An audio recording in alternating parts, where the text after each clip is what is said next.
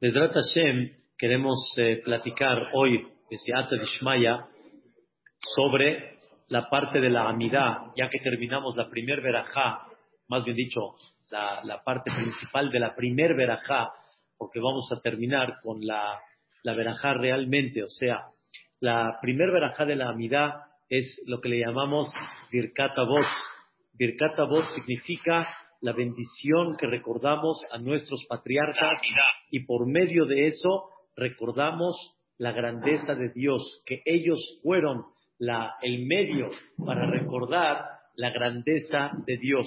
Melech, sí, que dijimos que es Agadol, Agibor, Behanorá, El Elión, todos los, todos los temas tan bonitos que hemos aprendido tanto por la parte de nuestros patriarcas, cómo definir a nuestro entender la grandeza de Dios y cómo está por encima de nosotros al final y Él es el dueño y el patrón de todo y cómo Él manda la generosidad de la salvación por el mérito de nuestros patriarcas.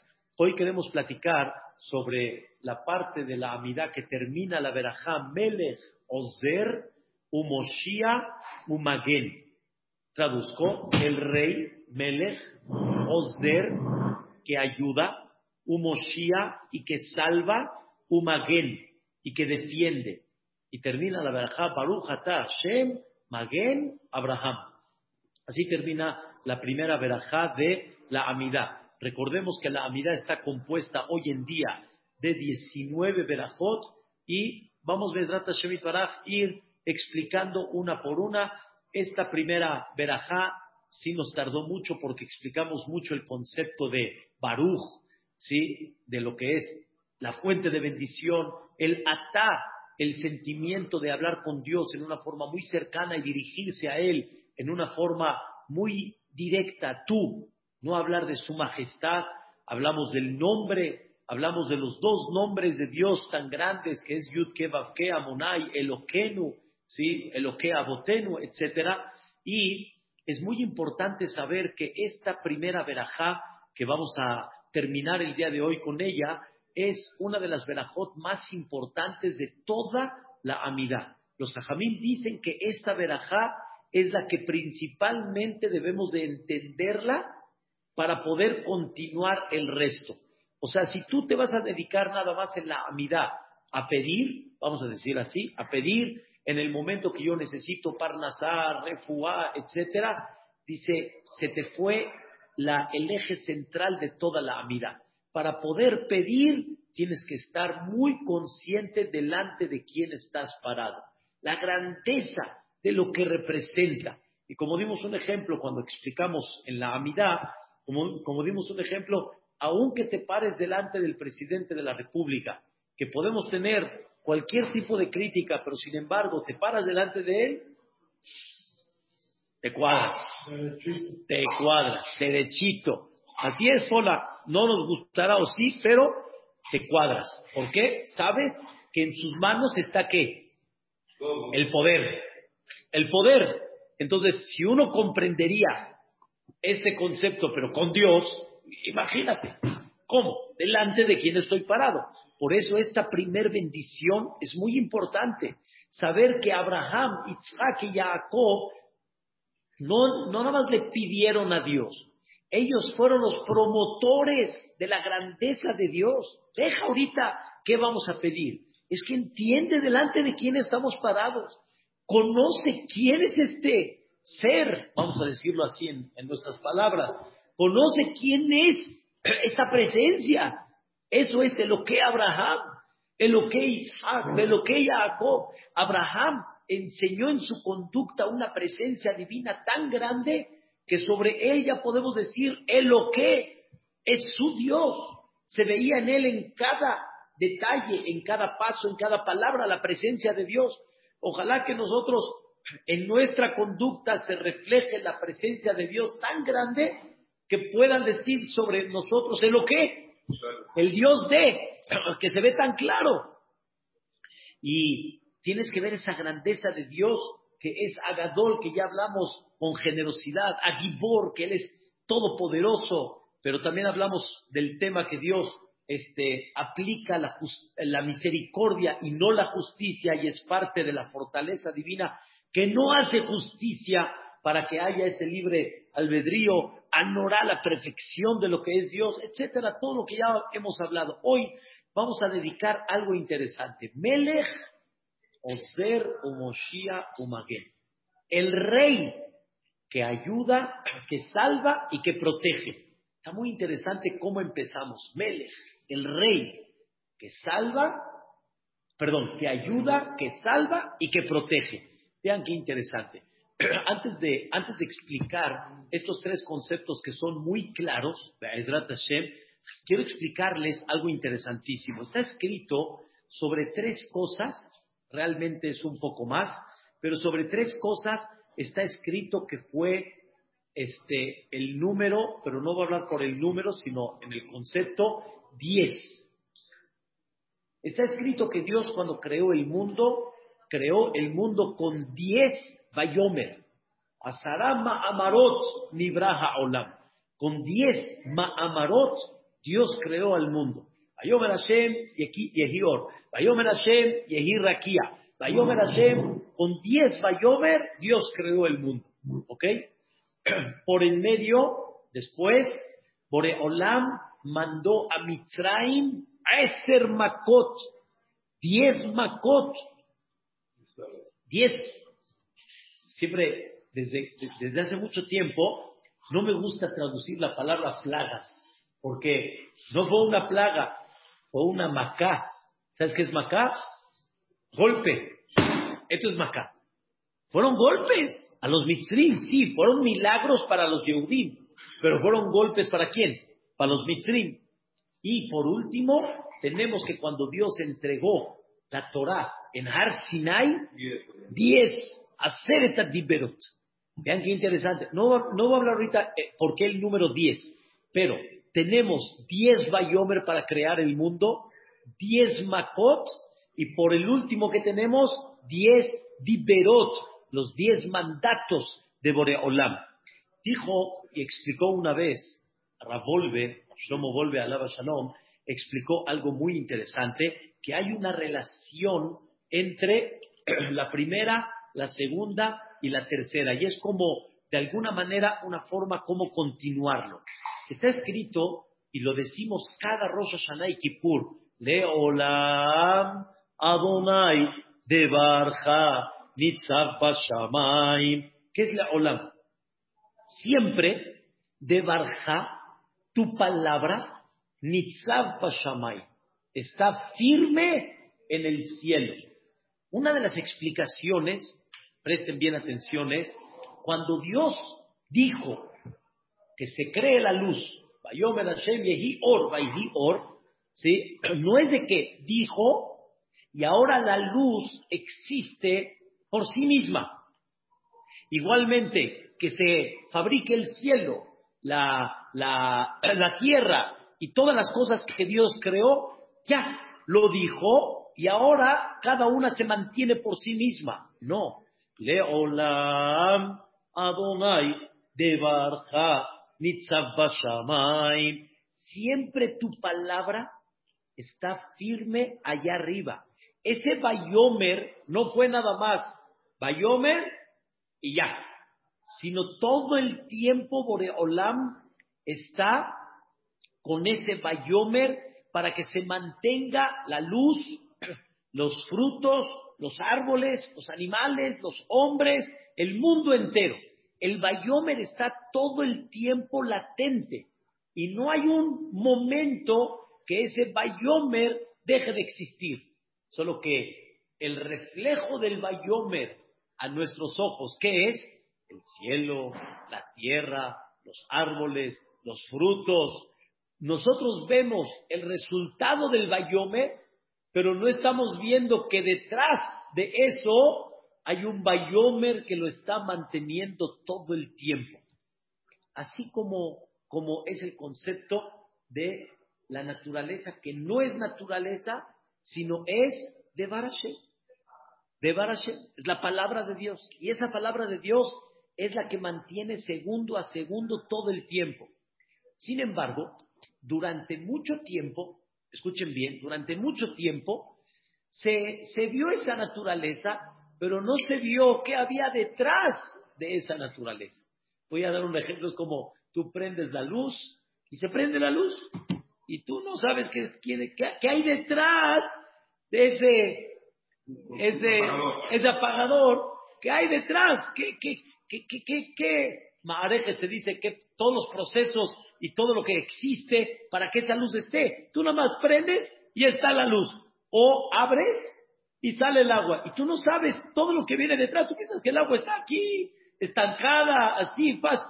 Y hay, eh, ¿cómo se llama el, este de la presa de Yuxapana? Este, la que está aquí a 80 kilómetros, la presa que nos, nos abastece agua aquí a la Ciudad de México. Sí, ¿cómo? Tú, no tienes idea qué hay detrás de eso. Detrás de la naturaleza está la palabra de Dios, pero no se dio eso durante mucho tiempo.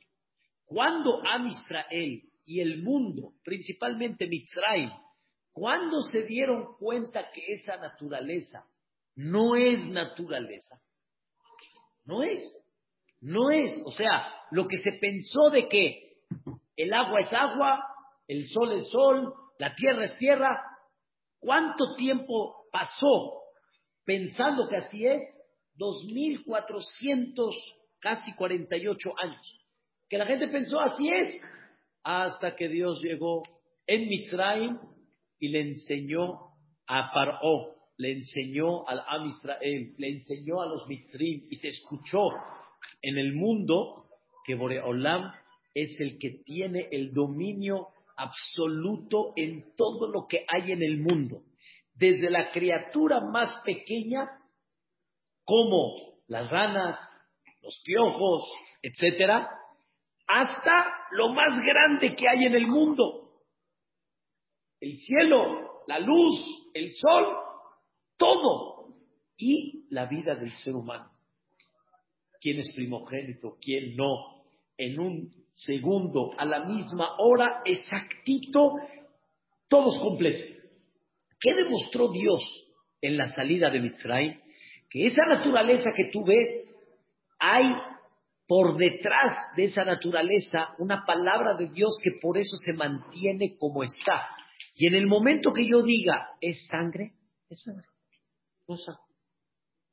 En el momento que yo diga, van a aparecer acá millones de ranas, van a aparecer millones de ranas.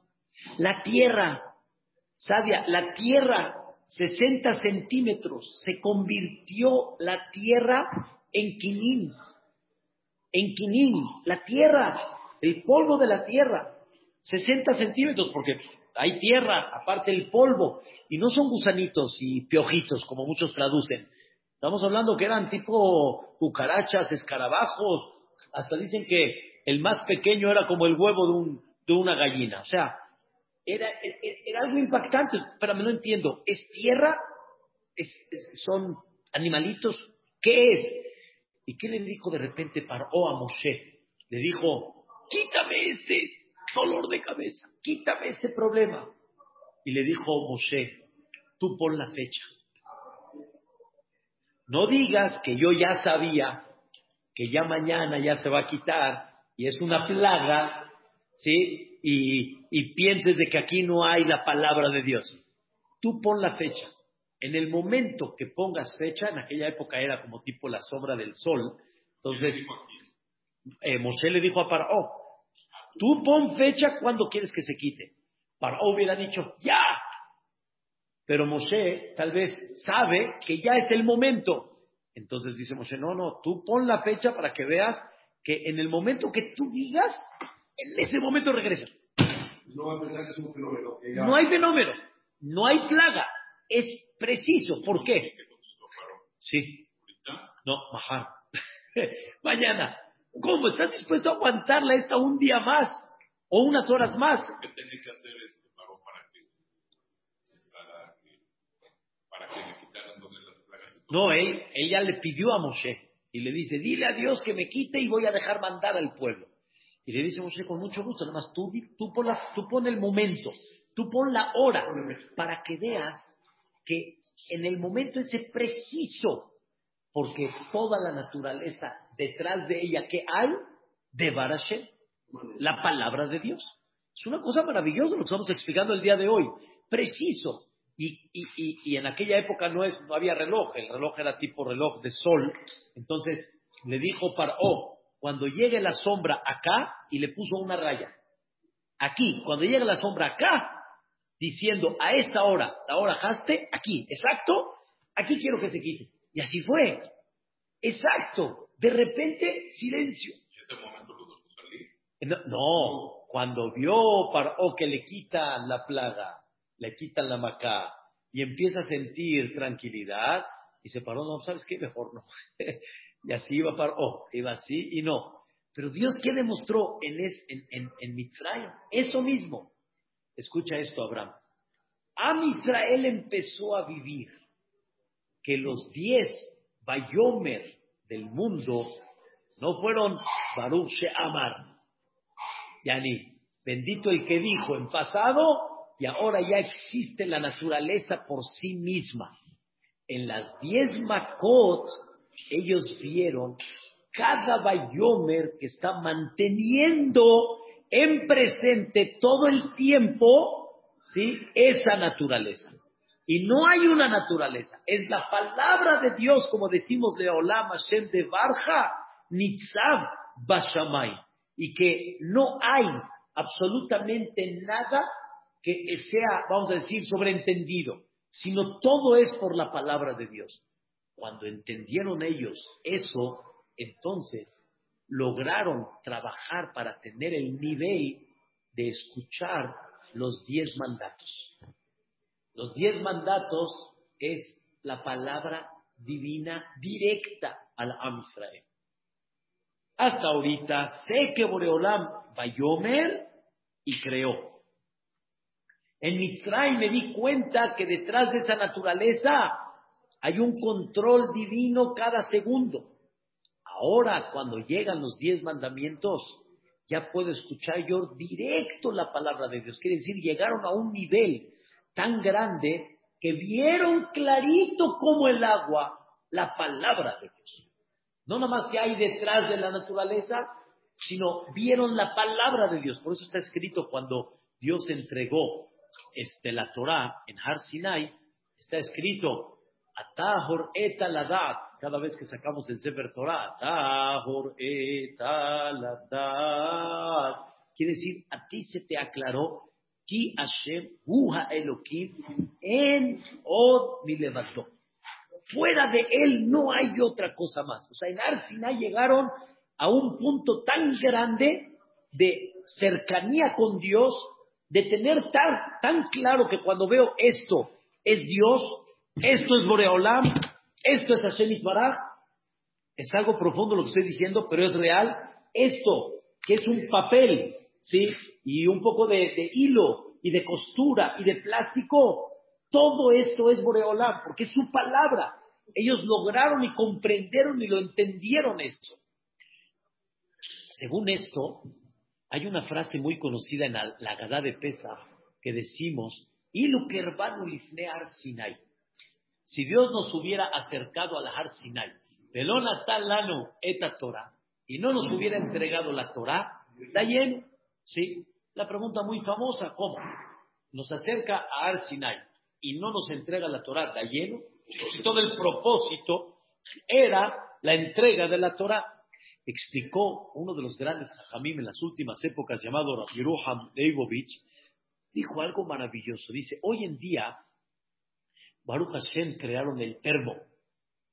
El termo, ¿sí? Es el que mantiene el agua caliente por medio de que las paredes, ¿sí? No absorben, digamos, el calor y por eso el calor interno se mantiene mayor todavía. Entonces, imagínate un termo siempre te venden el termo. ¿Cuánto dura el termo? Horas. Dura horas, ¿qué dices tú? Ojo, me acuerdo para Shabbat, tener un termo y que, y que dure bastantito, pues es increíble. Puedes traer el termo, este, no se enfría, así que cuando quieras servirte el café te lo sirves, no se enfría. Ahora Hashem hoy hay cafeteras, mucho mejor todavía, pero Un termo, un buen termo te mantiene, imagínense tener un termo que mantenga el agua caliente un año. ¡Wow!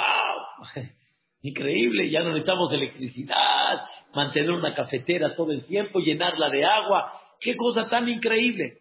Sin embargo, dice Rabieruja, nosotros tenemos, ¿sí? Un Har Sinai que Dios nos enseñó y llegaron a un nivel tan grande que comprendieron que toda la naturaleza que es, es Dios. Es, es la palabra de Dios. Y no hay algo que exista por sí mismo, sino todo es por la palabra de Dios. Pero necesitamos un termo para mantener eso. ¿Cómo le hacemos para poder mantener eso o para poder conectarnos un poco con ese sentimiento que tuvo Am Israel? ¿Saben cuál es el termo? El estudio de la Torah, la entrega de la Torah. El propósito de Arsinai, realmente cuál es? Que estés unido y que sientas la unión con Dios en una forma muy especial. Pero ¿cómo mantengo esto? Por medio del estudio de la Torah. El estudio de la Torah ayuda a que la persona se conecte y trate de ver en esa naturaleza la mano de Dios. Y cada vez en niveles, obviamente, mucho más arriba, mucho más elevados. Es un tema que la persona tiene que trabajar toda la vida y con eso la persona vive con una palabra muy importante que se llama bitajón. Bitajón quiere decir, me siento tranquilo.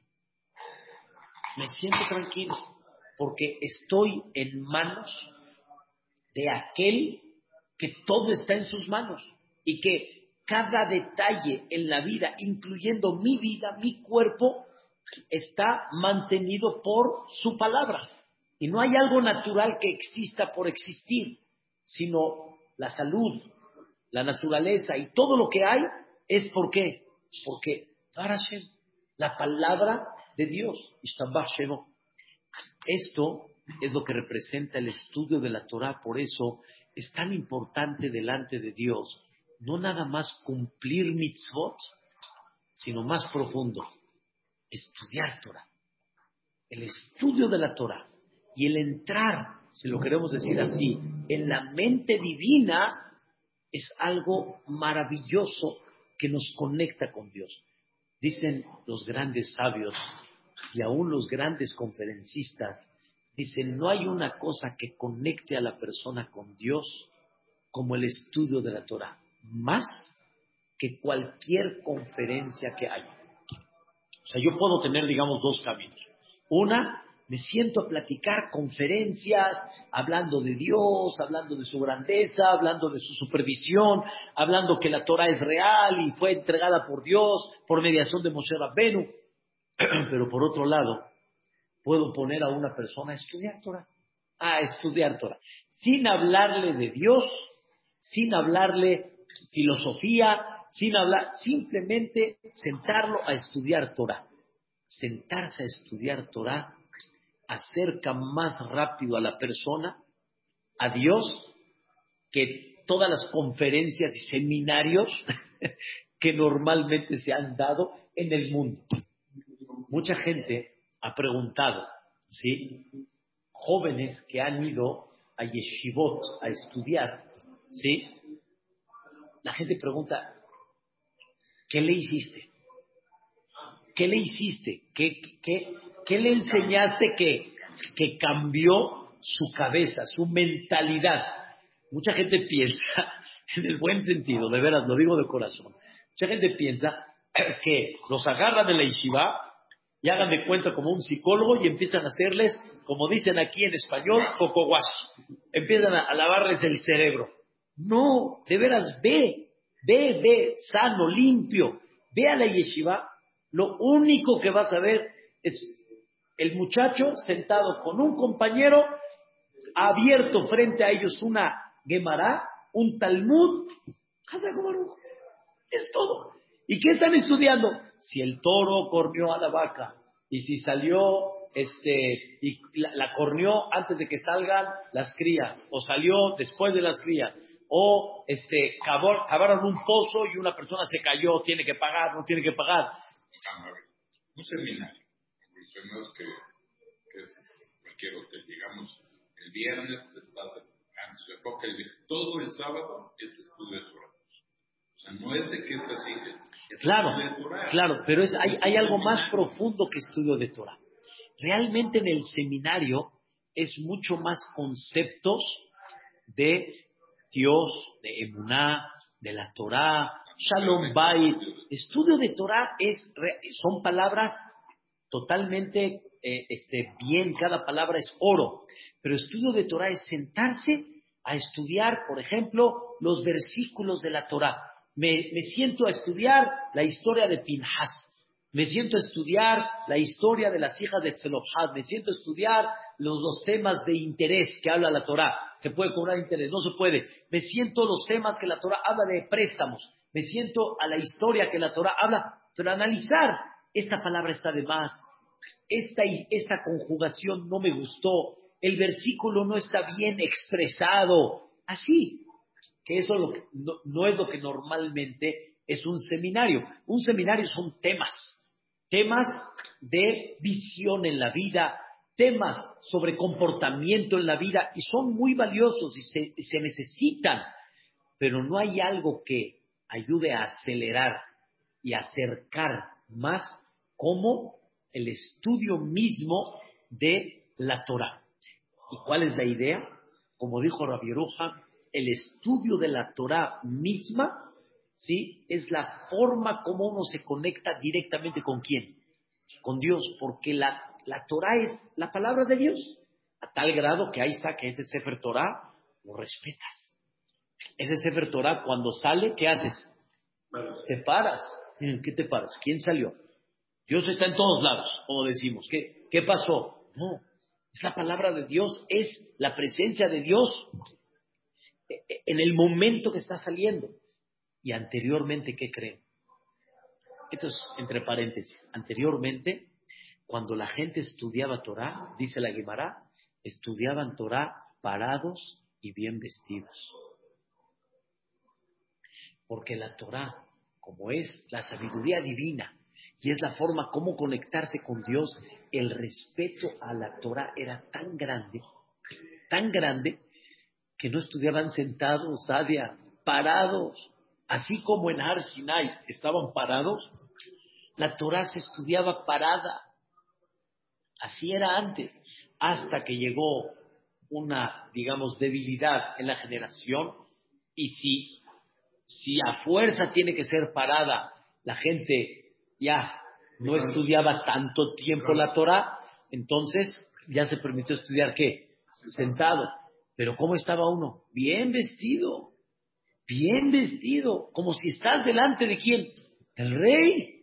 O sea, no vas a llegar con el rey en jeans. No vas a llegar delante del rey en pants. Así era. Era, era un concepto muy, muy respetuoso, vamos a decirlo así. Han bajado las generaciones, pero sin embargo es más para comprender la grandeza de lo que representaba la Torah. Por eso dicen nuestros sabios, hay 613 mitzvot. De las 613 mitzvot, una de ellas es Talmud Torah, estudiar Torah. Es una de las 613 mitzvot, así como hay tefilín, kashrut, etc. Una de las 613 mitzvot que es estudiar Torah. ¿Ok?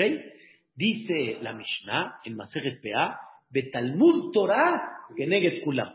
El estudio de la Torah en peso ¿sí? Pesa más que las 612 mitzvot al lado. ¿Ok? O sea, si hay siempre la oportunidad de estudiar, está mucho más por encima, al menos de que tienes que ponerte tefilín, obviamente te lo vas a poner. Pero si hay ciertas mitzvot que se pueden cumplir por medio de otra persona, Talmud Torah tiene siempre mucho más peso. O sea, quiere decir que el estudio de la Torah es más grande. ¿Por qué? Es lo que estamos explicando. Porque el estudio de la Torah te apega, te acerca, te une más con Dios que cualquier mitzvah de la Torah. Cualquier mitzvah te santifica, pero no llega al nivel como el estudio de la Torah Tosha. Es una cosa, la verdad, impactante, este concepto del estudio de la Torah, ¿sí? El estudiar la Torah te llega a enseñar a las otras 600 cosas Ah, eso es, es, muy correcto lo que, lo que dicen, Elías. sin el estudio de la Torah, pues no puedo saber las mitzvot. Pero yo hablo acá el estudio como estudio de análisis, aunque no llegue a ninguna conclusión, como el tema que hablamos en la mañana. Hablamos en la mañana, sale un tema hermoso, este, chistoso, un análisis sobre un tema, se, los platico después, y así empezaron cada uno a opinar. Uno decía no, otro decía no, estás loco, ¿cómo crees? Otro decía no, ¿qué crees? Pero es muy bonito. No llegamos a una conclusión, vamos a decir así, pero es un tema que se analizó. ¿Qué analizamos? la palabra de Dios. La palabra de Dios. Regresando al punto en el que estábamos hablando, regresando al punto de los diez Bayomer que Dios creó el mundo, las diez Makot de Mitzray y los diez mandamientos, ¿cuál es al final, digamos, la, la cosa que asimila a las tres juntas, que une a las tres juntas? Que cada naturaleza detrás de ella hay la palabra de Dios. Eso lo vieron en dónde? En Mitzray. Que no hay una naturaleza de que, no, esa naturaleza es por la palabra de Dios. En el momento que Dios diga no es agua, es sangre, apaga el switch de agua, prende el switch de sangre, y así es.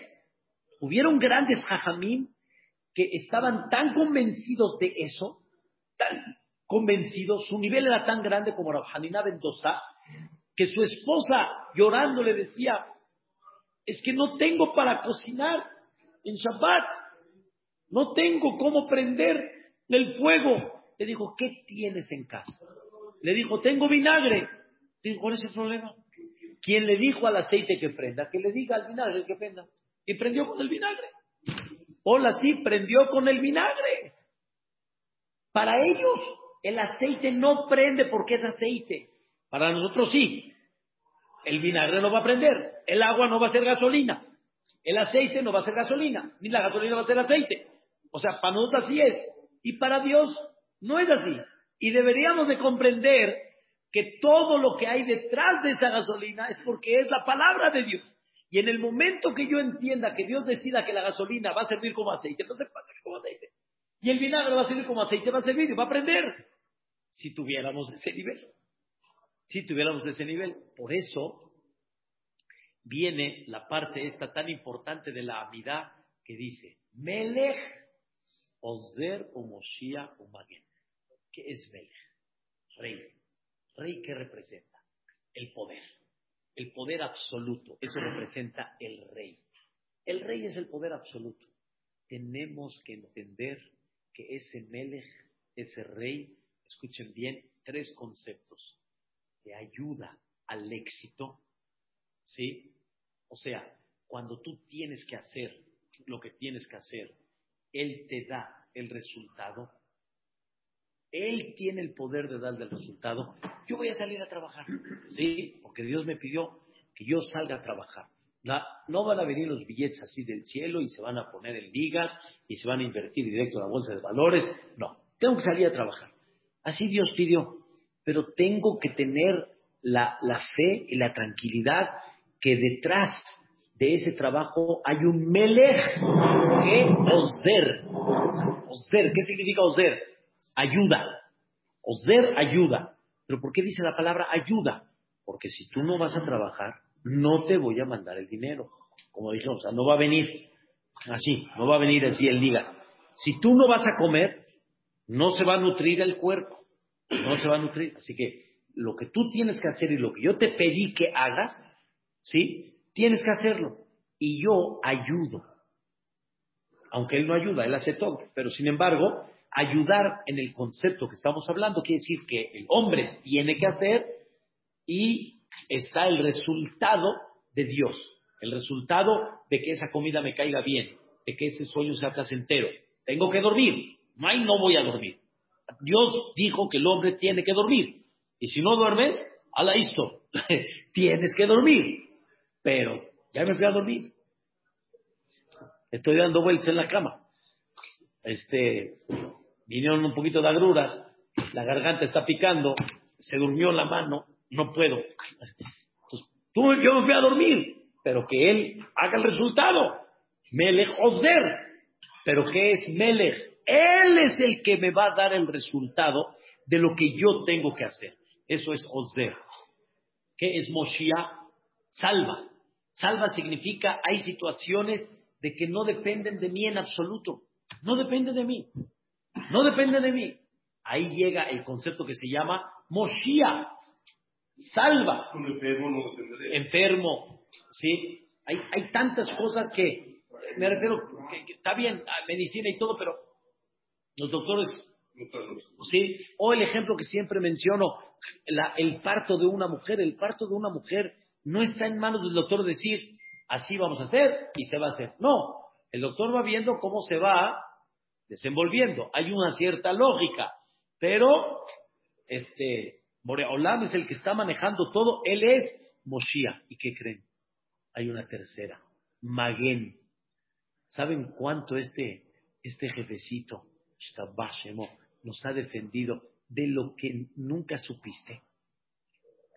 Nunca supiste de lo que pudiera haber pasado y no pasó. Que nada más Hu, Él es el único que sabe. ¿Y eso quién es? Es el Melech. Ese es Dios. Ese es el Melech el que tiene el poder. Y tenemos que saber lo que decimos en el versículo, Inelo Yanum Velo Ishan, Shomer Israel. Boreolam no está dormido, nunca. En el, buen, en el sentido figurado, quiere decir, Él siempre está al tanto y Él nos cuida. Así como dan el ejemplo que hay cosas que el Comité Central, no cosas, muchísimas cosas que el Comité Central hace, nosotros nunca supimos. Evitaron que salga en el periódico tal cosa, evitaron que esto, evitaron que tal cosa así, evitaron... Ni, ni idea tuvimos, ni idea. No tuvimos ni idea de lo que pudo haber pasado. Así como esas, con Boreolam hay sin fin. ¿Y eso que se llama? Maguen. ¿Y quién es ese Ozer o Moshiach o Maguen? ¿Quién es? Melech. Melech. Y sobre eso vamos a terminar. Que quién fue el primero que promovió estos conceptos muy claros? Abraham Avin. Por eso, como termina la verdad? Hay que decimos Maguen. Abraham. ¿Cuánto Dios protegió a Abraham Avin? ¿Cuánto lo escudó para que no lo dañe? ese concepto proviene cuando lo tienes muy claro y comprendes que, que Boreolam que es Melech. Es un gran trabajo. Se necesita mucho pensamiento para eso. Mucho pensamiento como, como en la mañana estudiando con una persona, mucho pensamiento de realmente conocer a Dios. Mucha gente, hay un dicho en árabe que dicen, ¿lo conoces? Sí. ¿Lo trataste? No entonces no lo conoces. No lo conoces. Entonces no lo conoces. ¿Me entiendes? Conoces a Dios. De veras conoces a Dios. No lo conoces todavía. Piensas que lo conoces. No lo conoces. Todavía no lo has tratado en el buen sentido. Si supieras lo que es Dios, no estarías como estás. No lo has tratado. Conócelo. Y entonces vendrá el Maguen, Abraham, que ahí es cuando termina.